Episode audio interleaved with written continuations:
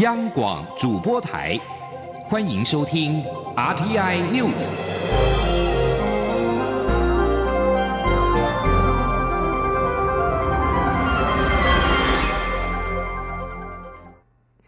各位好，我是李自立，欢迎收听这一节央广主播台提供给您的 RTI News。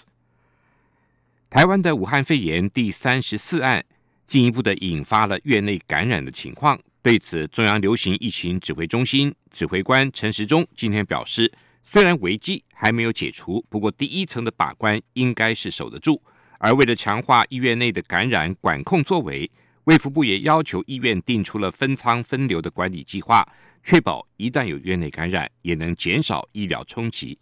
记者肖兆平的报道。国内确诊武汉肺炎的第三十四案，进一步带出院内感染情况，引发社会关注。中央流行疫情指挥中心指挥官、卫生福利部部长陈时中一号表示，这起个案将会持续裁剪。虽然危机还没解除，不过第一层的把关应该是守得住。陈时中说：“那比较让我们觉得稍微放心一点点的，啊，是医护人员。”啊，我们大概总共采了七十九位嘛，哈，那除了里面就有三十六、三七、三八这样的个案。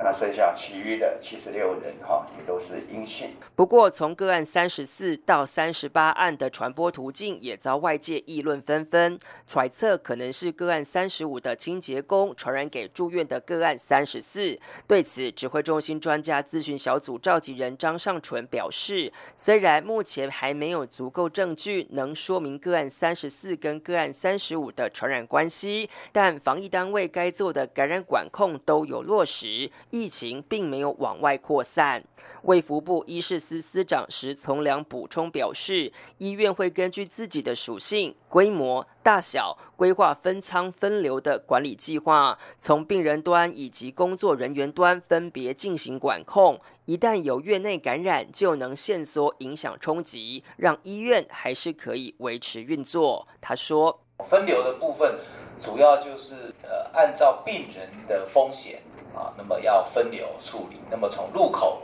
就要开始进行，那么包含住院的分流，啊，就医的分流。那么至于分仓的概念呢，那么意思就是说，依据他的这个服务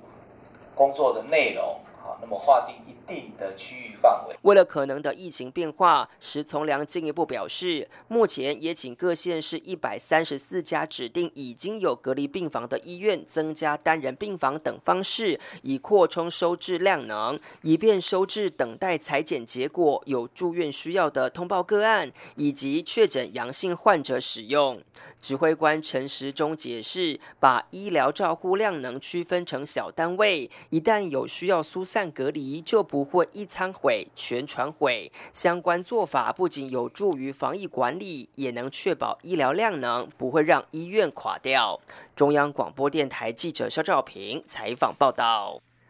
中央流行疫情指挥官、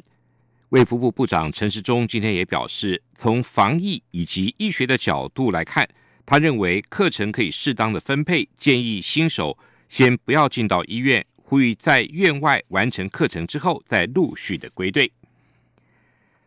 中央流行疫情指挥中心今天宣布了我国第四十例 COVID-19 武汉肺炎的确诊个案，这个个案是先前在钻石公主号检验阳性之后住院的国人，虽然日方治疗之后检验为阴性，出院返国。但入境三采之后，却仍然发现有微量的病毒存在，目前已经进入了负压病房隔离当中。记者肖兆平的报道。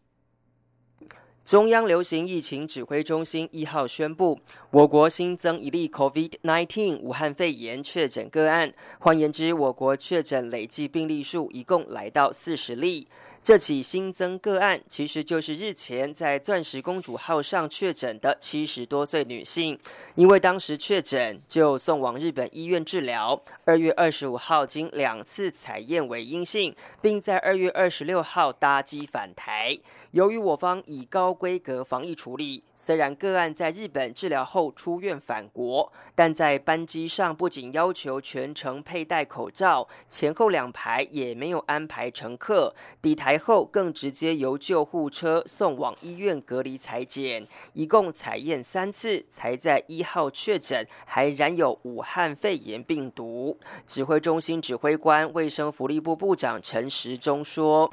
到台湾之后，还是要到医院做隔离检疫。那经过我们隔离检疫，哈，我们的裁剪之后，那有一例，哈，是阳性。”好，那因为它本身就从全部是全程接护在人号，所以基本上它是一个境外境外遗落的案例。那对于我们现在目前的社会啊，基本上也没有进到我们的社区里面来。但为何在日本检验呈现阴性，返国后再检验却出现阳性？指挥中心专家咨询小组召集人张尚纯解释，除了跟裁剪部位范围大小有关之外，其实病程越到后期病毒量越少，所以在防疫量能足够的前提下，多次采验才发现这起阳性个案。他说：“那这一例，呃，教师公主号回来，我们也是第一采其实是也是阴性，那不过我们还是比较警觉。那第二采以后发现，在阴跟阳之间，那所以就在第三采，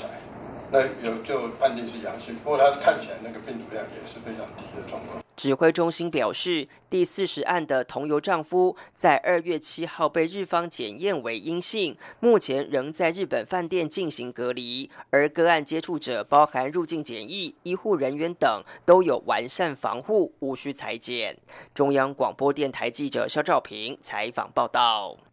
外交部今天下午表示，伊朗的俗称武汉肺炎 （COVID-19） 疫情仍然在持续恶化。外交部提升伊朗旅游警示灯号为红色，建议国人不宜前往商旅。目前滞留旅客已紧速离境，并且提醒国人注意旅游安全。外交部指出，根据世卫组织最新的统计，截至今天最新的统计，伊朗已经知道有九百七十八人确诊，五十四人死亡，并且输出了近百个病例到其他的十七个国家，是中国之外最严重的国家之一。外交部也根据最新的疫情发展，持续滚动的调整各国的旅游警示。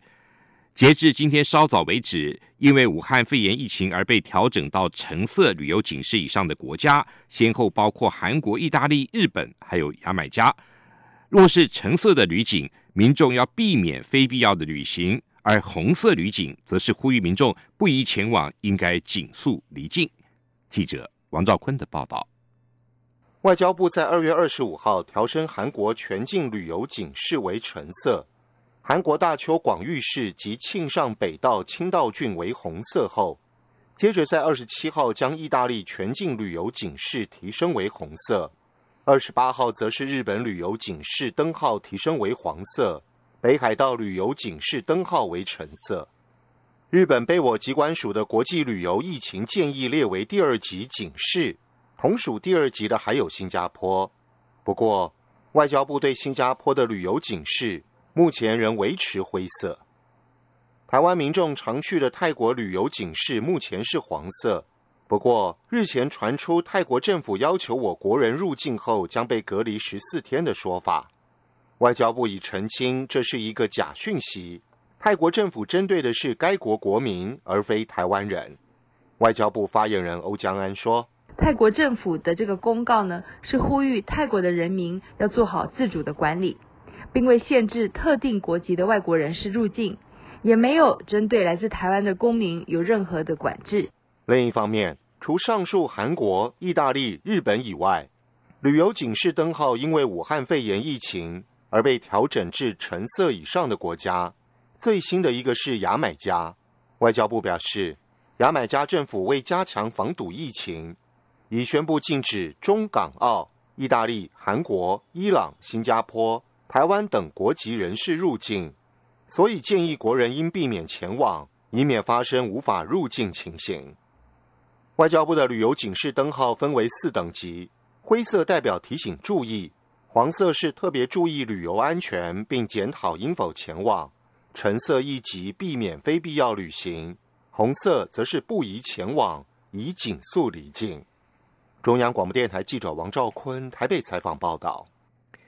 非法外籍看护确诊武汉肺炎，引发相关的讨论。行政院政务委员林万益今天表示，在疫情期间，不论移工是合法或非法，以纳入防疫卫教体系为优先。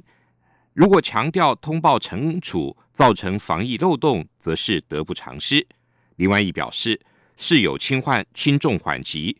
这不是纵容非法，重点是先将移工都纳入到防疫的系统来，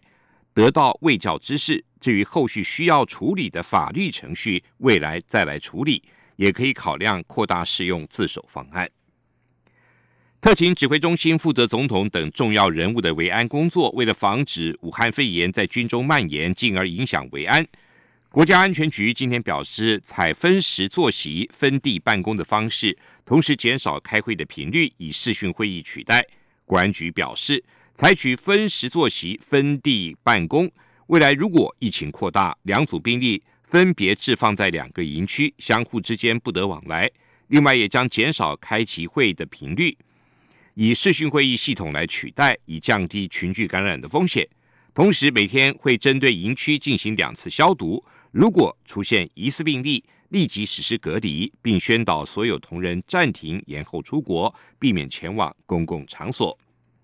另外，国防部智库国防安全研究院日前发布最新一期的《国防趋势月报》，针对澎湖的台海军事战略角色，国防院表示，澎湖有大约九十个小岛组成，其中约半数的岛屿没有人居住，十六个岛屿有军队驻守。由于地缘战略的位置极佳，自古以来就是两岸之间往来台湾海峡船只中继站，也是兵家必争之地。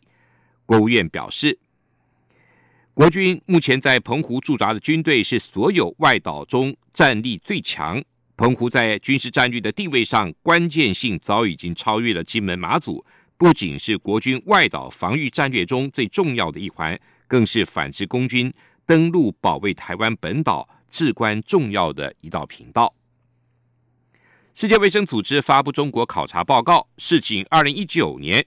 武汉肺炎有极强的传播力。必须要采取高标准，假设全球人口易感染来应对，因为不清楚病毒动物的来源，已经发生疫情地区就必须要考虑复发的风险。世卫组织报告发现，其中认为病毒性属于新发现原病体，人类尚无已知的免疫力。这项病毒在人类冠状病毒中独一无二，具有高传播性，并且对某些高风险人群具有致命的威胁。将造成巨大的社会跟经济破坏，呼吁国际必须以假设全球人口都容易感染病毒来制定应对措施。此外，报告认为，经过对病毒全基因组序列比对之后，显示跟蝙蝠所携带的冠状病毒的关系最近，同源性为百分之九十六。蝙蝠似乎是这项病毒的宿主，但中间宿主尚未查明，由于不确定来源关联。因此，已经发生疫情的地区就必须考虑病毒复发的风险。以色列总理尼坦雅胡今天举行国会大选的前一天，向选民保证，如果他领导的政党获得胜选，他再次出任总理，将会在几个星期内并吞约旦河占领区的大片土地。尼塔雅胡今天在接受以色列公共电视台访问时表示。并吞约旦河谷跟约旦河西岸的其他土地是他的优先处理的四大迫切任务之一，而美国总统川普在一月底曾经提出却广泛受到批评的中东和平计划，内容为以色列并吞约旦河西岸开启绿灯，并且提议设置一个委员会，列出要并吞的领土的确切边界。斯洛伐克选民二十九号让中间偏右的反贪腐在野党的平民党赢得了国会大选压倒性的胜利。二零一八年，一名揭弊记者遭到谋杀，掀起的民怨沸腾是背后的主因。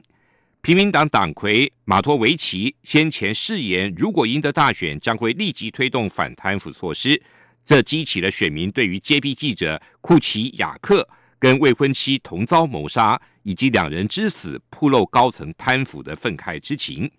根据马基萨电视台委托的焦点民调，平民党赢得百分之二十五点八的选票。目前执政的民粹主义左派方向党的得票率只有百分之十四点九，自由派则是九点七的选票。以上新闻由李自力编辑播报。